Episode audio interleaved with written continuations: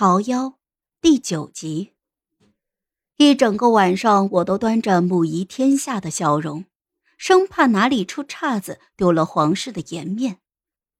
好不容易熬到了散席，悬了一天的心才松懈了下来，整个人是乏得厉害。我年少时怎会有豪言壮志，想要辅佐皇孙开创千秋伟业呢？这种事情能和打理内宅相提并论吗？难怪娘亲当时不接我的话茬。寿宴饮酒气闷，回来的路上又吹了点凉风，黏黏腻腻的，有些不舒服。我几乎是一回到大明宫就扑进了浴池里。待我擦着湿发出来，发现外间已经坐了一个人，工人不知道都退到哪里去了，只有赵衍。自己坐着等，一手撑在头上，另一只手沾了茶水，正在桌上百无聊赖的写字。从我这个角度望过去，他手上写的分明是一个“窑”字。我的脑海里轰然一响，怔在了原地，好半天才找回了意识，过去行礼。皇上，皇后叫朕好等。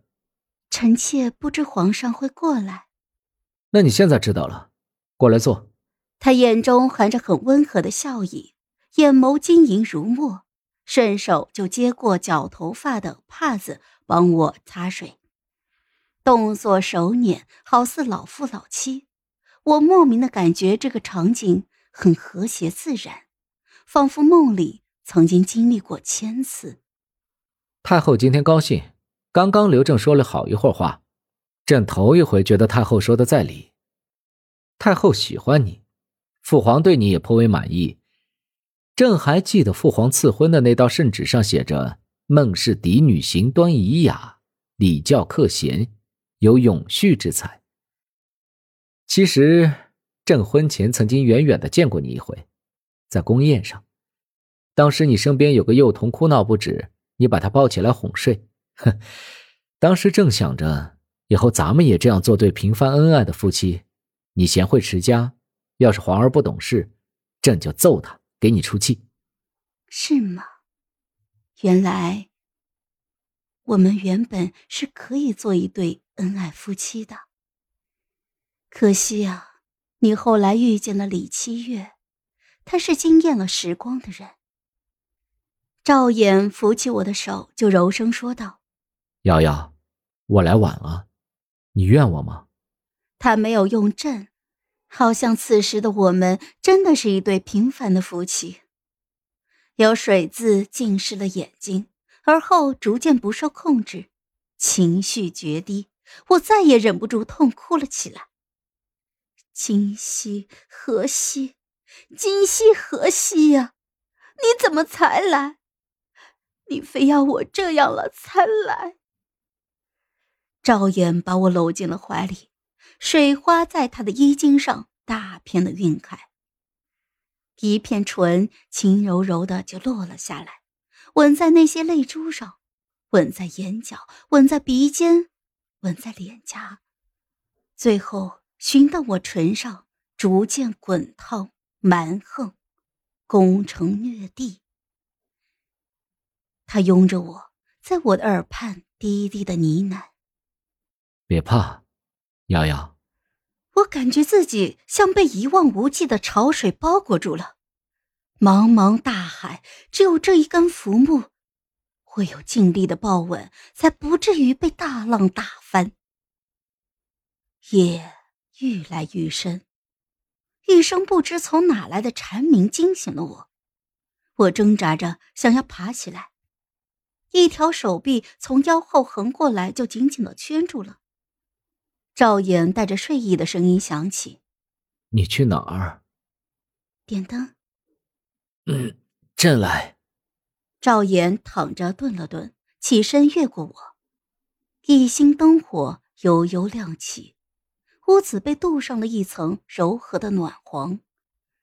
赵衍随意的披着寝衣，拿金针拨动灯芯，想将烛火挑亮一些。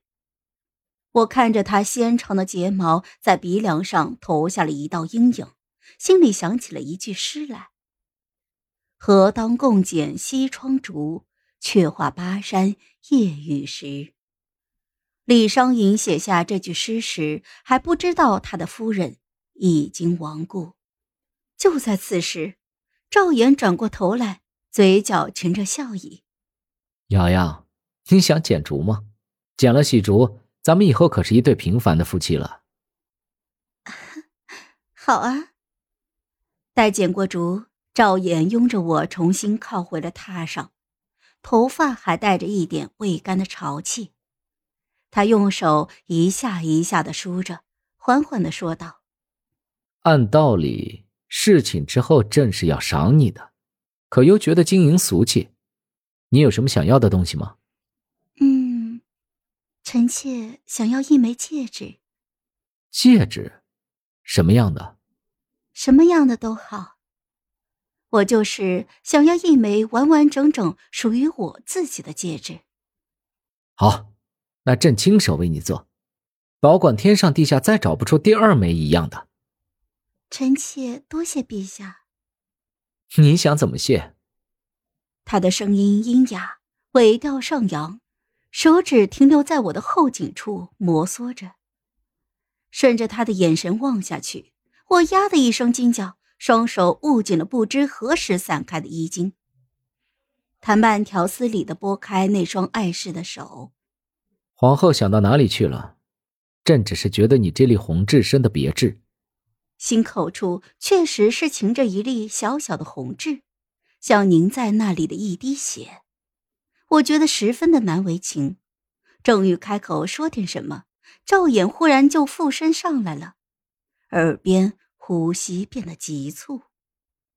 瑶瑶，你身上好香，是玫瑰的味道吗？